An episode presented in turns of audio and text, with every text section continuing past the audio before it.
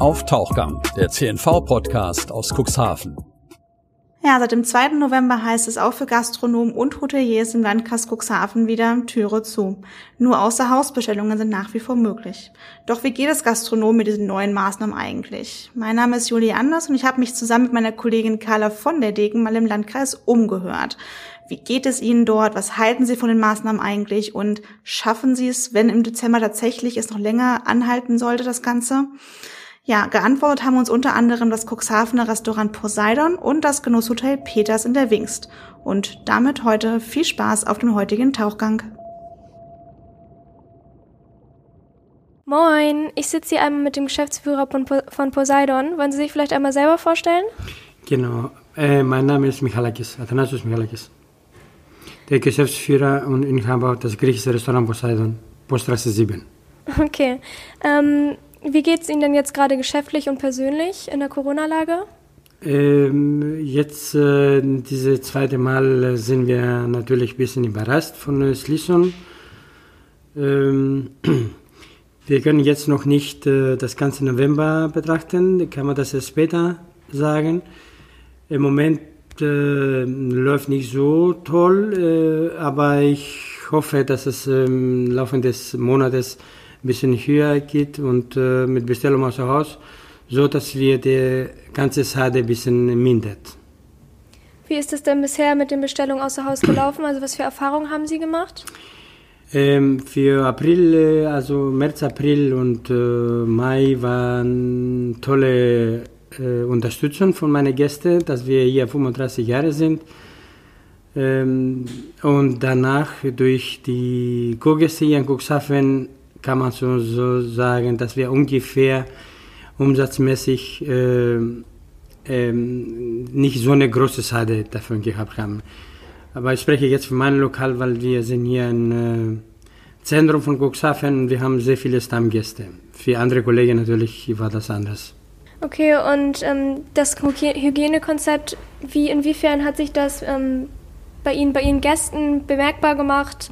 War das positiv oder wurde das eher negativ wahrgenommen und war das oder empfinden Sie oder empfanden Sie das als sinnvoll so? Natürlich, äh, die Gäste haben das alle akzeptieren. Wir sind hier in Deutschland und äh, Niveau von Menschen ist sehr hoch. Äh, wir haben keine, keine Probleme über die ganzen Monate. Ähm, es ist auch so zu sagen, dass man die Wahrscheinlichkeit, dass es hier im Restaurant eine Infektion weiter verbreitet ist, ist sehr gering so wie null sozusagen. Natürlich, deswegen bin ich jetzt überrascht, dass wir wieder schließen müssen. Ja, ähm, haben Sie durch diese Corona-Geschichten irgendwelche Einbußen gehabt? Also sind weniger Leute gekommen oder ist es genauso geblieben wie vorher? Nee, das, äh, wo die Go-Gäste hier waren, äh, war genauso wie die anderen Jahre. Also wir haben weniger Plätze benutzt und äh, war ziemlich voll das Lokal, aber ein Regel, also mit äh, Hygienekonzepte und so weiter, dass man nicht so äh, die Leute übereinander sind. Mhm. Mussten Sie da irgendwelche Einschnitte machen? Also jetzt in diesen in der Zeit zwischen dem ersten und zweiten Lockdown? Also ich meine jetzt finanziell gesehen, irgendwelche Leute vielleicht muss ähm, da irgendwas gemacht werden? Wir haben also täglich äh, das Außerhausgeschäft und äh, damit äh, unterstütze ich meine Leute. Mhm. Äh, natürlich müssen die auch wieder in Kurzarbeit gehen auch, aber allgemein, wir verteilen uns alle in die Küche so ein bisschen, äh, dass wir nicht abhängig von der Stadt sind, sondern für uns selber wollen wir das machen. Ja, ähm, also es hört sich ja jetzt eigentlich alles sehr positiv an. Also haben Sie die Maßnahmen, die die Regierung beschlossen hat, jetzt nicht als negativ wahrgenommen? Ähm, genau gesagt, äh, ich bin überrascht, dass sie die Restaurants äh, zumachen müssen. Äh, es gibt eigentlich meiner Meinung nach keinen Grund dafür. Ich vermute nur, damit wollte die Regierung uns sagen, hallo Leute, die, der Virus ist noch da und dann bitte äh, runterfahren. Das ist das, glaube ich, der Grund, dass sie das gemacht haben. Einen anderen Grund finde ich nicht. Das äh, Restaurant äh, war nicht äh, der Punkt oder der Virus verbreiten. Ja. Ähm, was, was hätten Sie gemacht jetzt zum Beispiel in der Lage, wie hätten Sie das hier umgesetzt, wenn es jetzt keine Maßnahmen gegeben hätte von, von dem Hygienekonzept? Was hätten Sie sich selber über, überlegt oder dazu gedacht? Also ich hätte eine Idee, ich, hab, ich weiß nicht, wo ich das gelesen habe.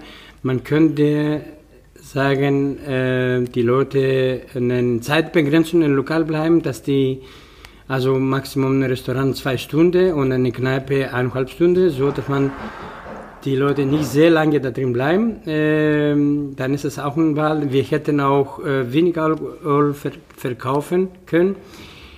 Dann äh, bisschen mehr kontrollierbar, äh, wie elektronisch so ein bisschen. Äh, so dass wir das alles nachfolgen können, dass es leichter zu verfolgen ist, äh, weil wir haben gehört hier von der Regierung, dann 75 Prozent kann das kann der nicht verfolgen, wo der Virus hier kommt, wo das Verbreitung ist und so weiter.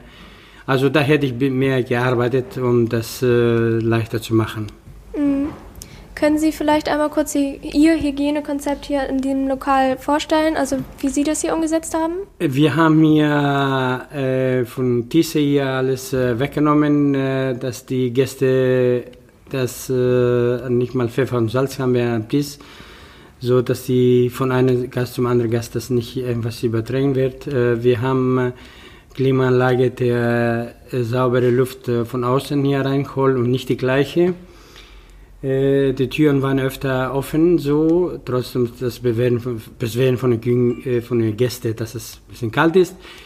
Ähm, dann äh, überall mit äh, Desinfektionsmittel und äh, ich denke mal, äh, die Gäste sind immer aufgestanden, immer mit der Maske. Wir haben immer mit der Maske gearbeitet und die Wahrscheinlichkeit, dass wir eine Verbreitung von Virus war, gleich null, denke ich.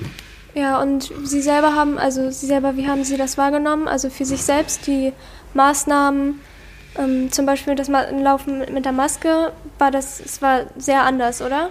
Ja, das war ein bisschen anders. Ähm, aber wie wir alle wissen, äh, wir müssen damit erstmal leben. Ich denke mal, das, wird, das Ganze wird das mehr wie zwei, drei Jahre dauern. Äh, und das machen wir alles, um die älteren Leute zu schützen wir, tiefer können wir das nicht ins Thema greifen. Wir sind auch keine Virologen oder Ärzte, um zu sehen, wie das weitergehen soll. Äh, wir akzeptieren das, was die Regierung sagt und äh, versuchen wir das Beste daraus zu machen. Natürlich sage ich einmal noch, wir sind jetzt überrascht, dass es wir zumachen müssen. Aber ich hoffe, dass wir in zwei, drei Wochen wieder aufmachen können. Ja, eine positive Einstellung ist da ja. wahrscheinlich genau das Richtige. Mhm. Na gut, dann ähm, vielen Dank für das Gespräch. Ich hoffe, es geht für Sie weiter gut ja. und ähm, bleiben Sie gesund. Sie auch. Dankeschön. Tschüss. Tschüss.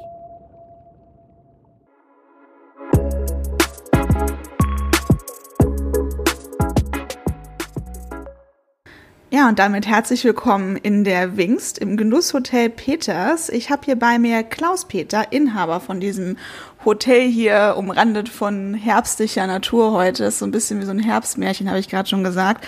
Herr Peter, ja, herzlich willkommen oder vielmehr vielen Dank, dass ich hier sein darf. Ich freue mich sehr. Ich bin ganz gespannt und bin Ihren Fragen ganz offen.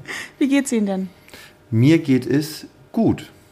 Ich habe das Jahr über sehr hart gearbeitet. Und äh, bin aber zuversichtlich und voller Tatendrang, wie die nächsten Wochen sind, wie wir sie gestalten können und was danach kommt. Ja, dann legen wir doch mal direkt los. Ähm, inwieweit, ich, ich schmeiße es einfach mal direkt in die Frage vor, ähm, inwieweit können Sie denn die aktuellen Maßnahmen nachvollziehen? Ich kann sie nicht nachvollziehen.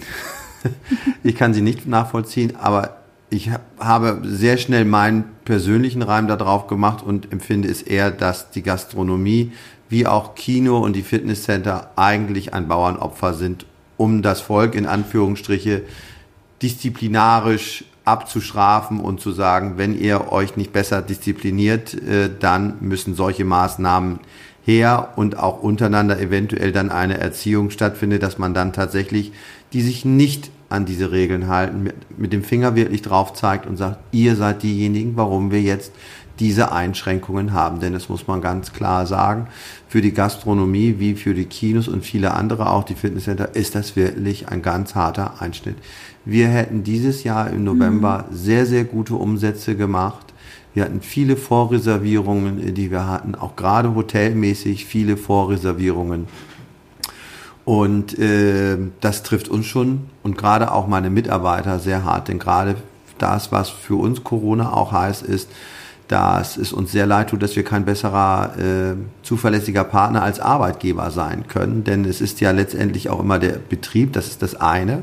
Aber natürlich stecken da auch sehr viele Schicksale dahinter, denn wenn man dann in die Kurzarbeit geht und man hat eine Familie und man ist auf das Einkommen eingewiesen, dann sind 60 Prozent über mehrere Monate zwar jetzt, wir haben alle nach dem ersten Lockdown alle wieder in die volle Arbeit mit eingenommen, mhm. aber jetzt geht es ja wieder in die Kurzarbeit. Das ist schon ein Einschnitt und natürlich hat man da auch schon ein bisschen Befürchtungen, was ist im Dezember und genau. was ist im Januar? Sprechen wir auf jeden Fall gleich nochmal drüber. Ja. Ähm, was würden, wenn Sie jetzt, ähm, stellen Sie sich vor, Sie wären jetzt der Gesetzesgeber und hätten die Situation, äh, dass Sie einfach von allen Seiten hören, ähm, ja, es muss ja irgendwas getan werden. Für manche sogar wurde es ja schon viel zu spät jetzt unternommen.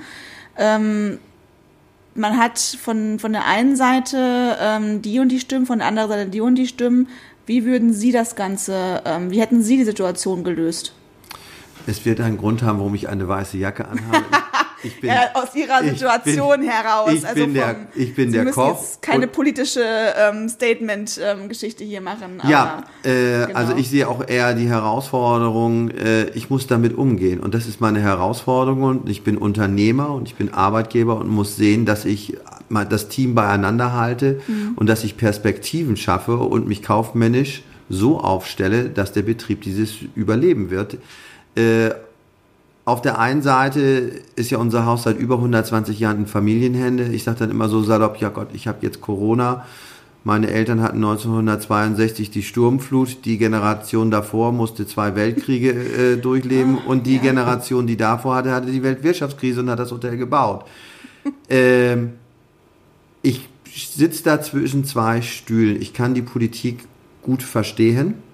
Denn äh, ich habe ja früher als junger Mann viel auch international gearbeitet, viel im Ausland gearbeitet. Und wenn ich die Kollegen in Frankreich höre und sehe, äh, das sind ja, ist ja viel dramatischer. Oder wenn ich, ich habe lange in Amerika gearbeitet, äh, auch dort die Kollegen ganz andere Schwierigkeiten haben, damit wirklich dann umzugehen. Da fühle ich mich doch ein bisschen privilegiert, dass ich in Deutschland mein Unternehmen habe. Äh, und sage, ja, diese, diese, äh, diese, dieses, diese Eingriffe sind hart, aber letztendlich äh, versucht man ja auch uns dort zu unterstützen auf der Seite der Politik. Sie haben es jetzt schon angesprochen. Ähm, wie viel dieser Staatshilfen mussten Sie denn bereits oder konnten Sie bereits in Anspruch nehmen und werden es vielleicht sogar noch tun müssen?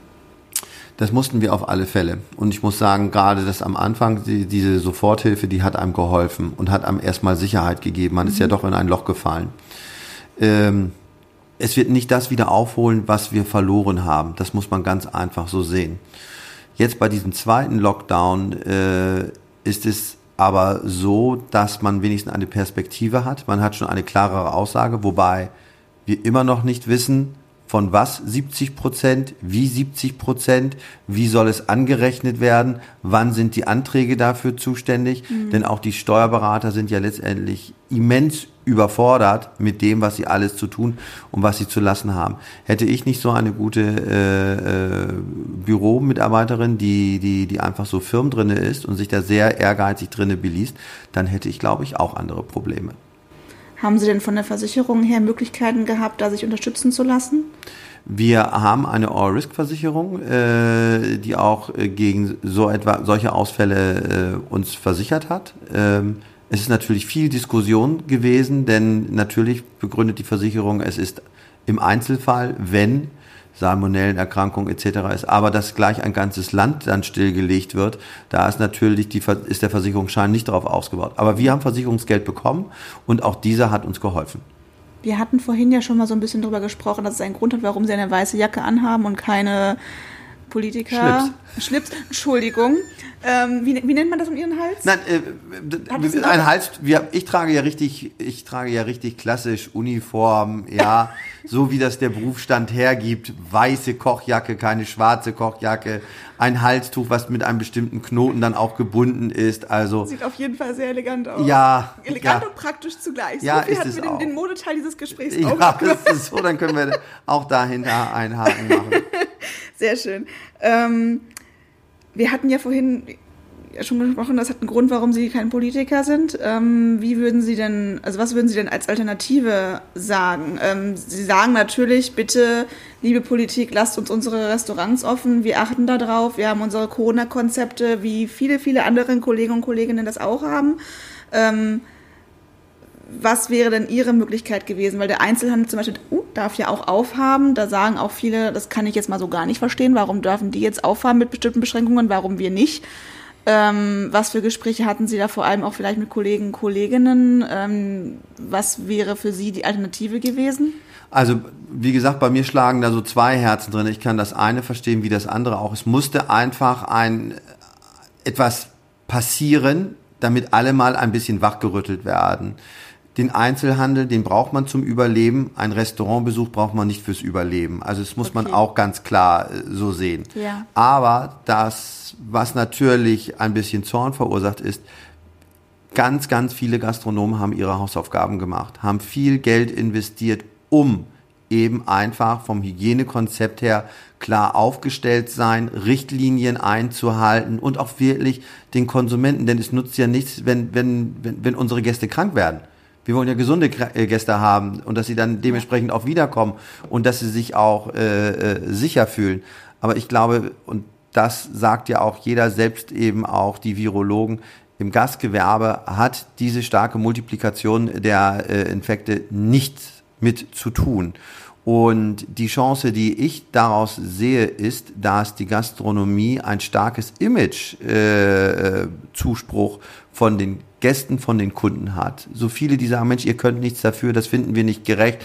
Wenn wieder offen ist, dann werden wir aber verstärkt euch besuchen. Wir werden, äh, wenn Außerhausgeschäft angeboten wird, das wahrnehmen. Also wir haben auch sehr viele Zus Zusprüche. Und äh, ich hatte schon im Sommer Bedenken, was wohl im Dezember sein wird, weil welche Firma wird noch Weihnachtsfeiern machen können?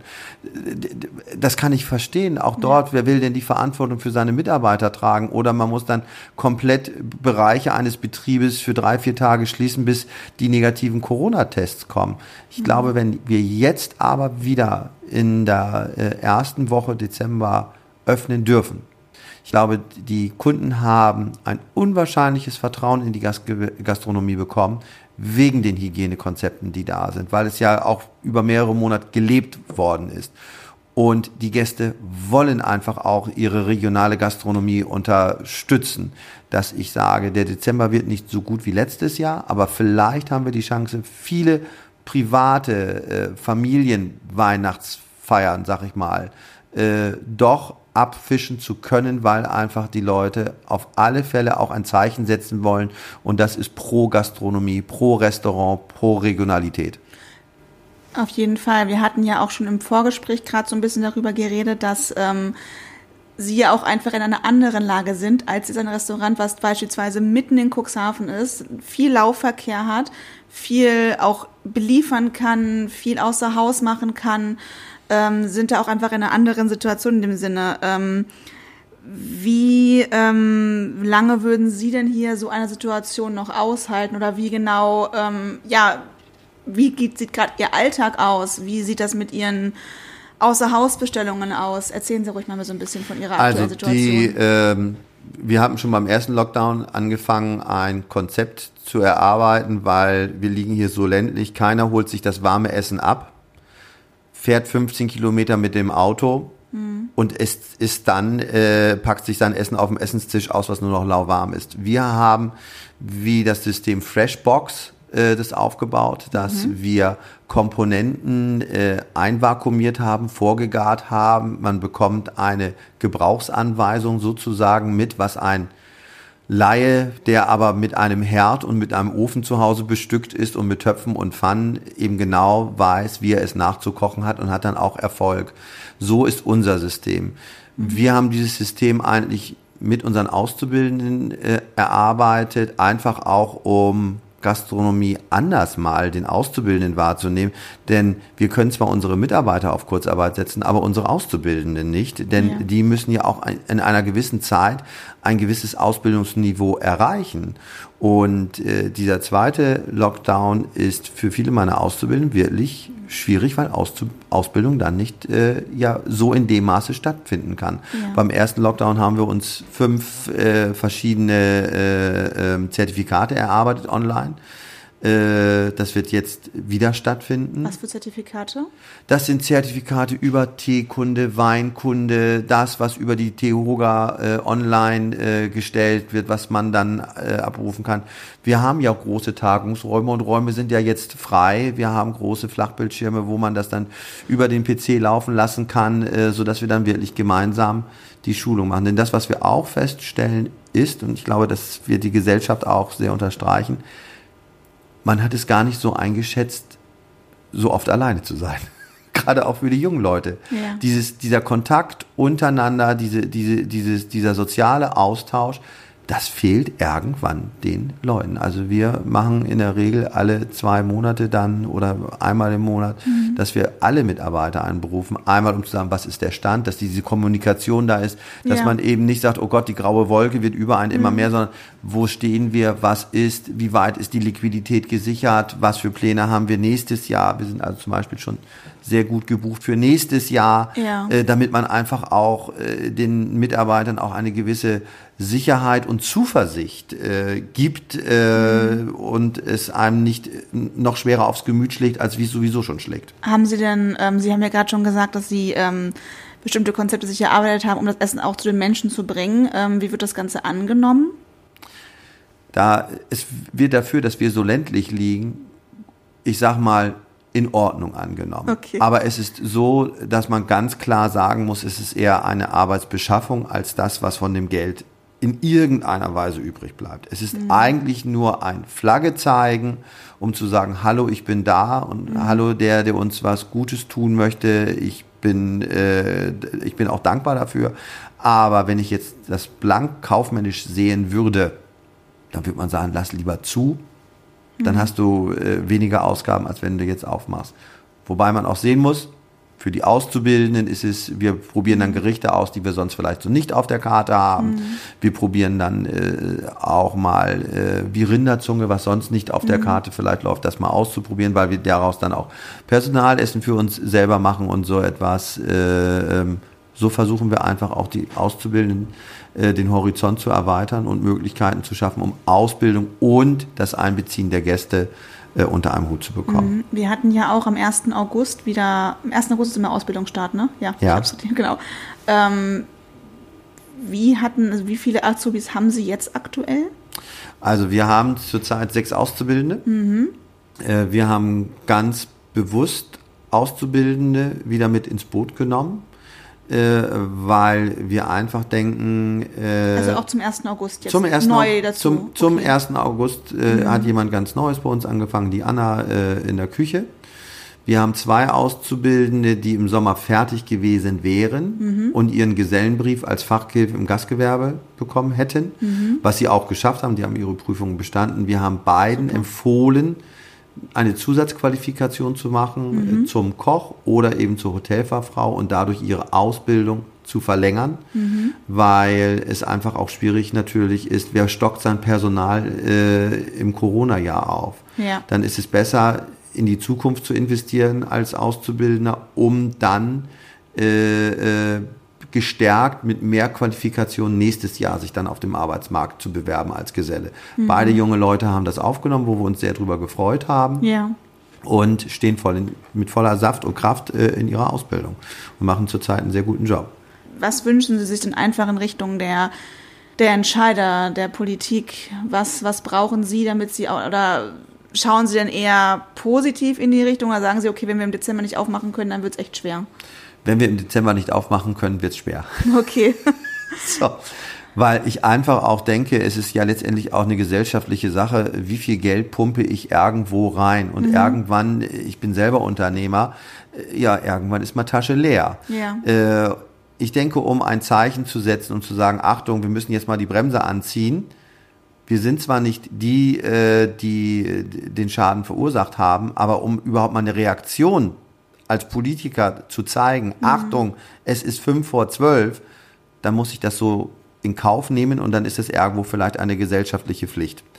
Aber auf der anderen Seite äh, ist es, weil wir wissen, die Zahlen werden dadurch nicht drastisch sich verändern, sollte man auf alle Fälle im Dezember mhm. die Gastronomie wieder eröffnen.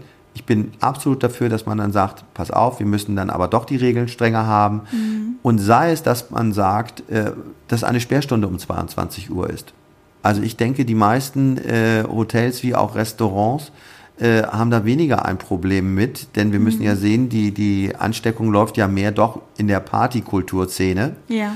Äh, und da ist die große Ansteckungsgefahr und nicht, äh, wenn ein älteres Ehepaar mit 63 im Restaurant sitzt um 18 Uhr und um, versucht um 20 Uhr rechtzeitig wieder für den Tatort auf dem Sofa zu sein. Dort wird die Ansteckungsgefahr bestimmt nicht in einem Restaurant sein. Auf jeden Fall. Ich denke, das können viele so unterzeichnen. Ich habe jetzt gerade gesehen, wir haben noch so ungefähr zwei Minuten. Die würde ich Ihnen jetzt einfach gerne geben, damit Sie noch einmal frei erzählen können, was Sie möchten. So eine kleine Joker-Frage. Was möchten Sie auf jeden Fall raustragen? Wie kann man Sie auch als, als Mensch hier in der Nachbarschaft, im Landkreis unterstützen, wenn man Sie danach noch im Januar, Februar hier noch essen kommen möchte? Ähm, was kann man da tun? Also erstmal möchte ich sagen, dass ich äh, in dieser äh, Zeit der Krise, wie so viele mhm. sagen, auch sehr stark gesehen habe, was für loyale Mitarbeiter ich habe. Äh, und was für ein starkes Team wir haben und wie eigentlich jung, alt, qualifiziert, Fachkräfte alle zusammen an einem Strick ziehen wollen. Mhm. Das andere ist, dass mir vielleicht gar nicht so bewusst gewesen ist, welchen Stellenwert dieses Traditionshaus, was ich in der vierten Generation führe, wahrgenommen wird von den Nachbarn, äh, von den äh, Ortsbewohnern. Äh, Dieses Haus hat wirklich äh, einen Stellenwert und das ist mir jetzt vielleicht erst richtig bewusst geworden durch mhm. diesen vielen Zuspruch, den wir bekommen haben, weil einfach auch die Gäste gemerkt haben, was ist denn, wenn es nicht da wäre? Ja. Und deswegen schaue ich eigentlich sehr zuversichtlich in die äh, Zukunft, reiße beide Hände hoch und sage Attacke wir kommen und wir haben auch in der ersten Krise schon sehr viel, viel Pläne erarbeitet, was wir in der Zukunft machen können, dass wir auf alle Fälle das Terrassengeschäft für die Zeit, wenn wieder mhm. es normal offen geht, dass das Außengeschäft äh, stärker wird, dass wir die Sommermonate mehr für draußen nutzen können. Ja. Also das auf alle Fälle. Super. Vielen herzlichen Dank. Das habe ich sehr gerne gemacht. Danke für die lieben netten Fragen. Dankeschön. Ja, und damit herzlich willkommen zurück hier oben an der Oberfläche. Wir hoffen, euch hat der heutige Tauchgang gefallen. Empfehlt uns auf jeden Fall sehr, sehr gerne weiter an jeden, den ihr kennt, der Podcasts toll findet oder noch toll finden wird oder sich ganz dringend mal das Thema Gastronomie und Corona anhören sollte. Ja, und ansonsten freuen wir uns natürlich darüber, wenn ihr uns auf Instagram folgt, auf Facebook und vielleicht ab und an auch mal auf 10v-Medien vorbeischaut. Da gibt es übrigens einen, ja, ausführlichen Artikel zu der ganzen Corona- und Gastronomie- und Hotelgeschichte. Einfach 10v-Medien eingeben, dann oben rechts wird das Suchfeld, da gebt ihr, ja, zum Beispiel Corona oder Gastronomie ein und ähm, dann findet ihr da entsprechende Artikel zu. Und ansonsten wünschen wir euch vom gesamten CNV Podcast Team eine ja, ganz tolle Woche, ein tolles Wochenende oder wann auch immer ihr uns hört. Und wir hören uns sehr, sehr gerne nächste Woche wieder, immer freitags. Ja, wir freuen uns. Bis dann. Tschüss. Auf Tauchgang, der CNV Podcast aus Cuxhaven. Redaktionsleitung Ulrich Rode und Christoph Käfer.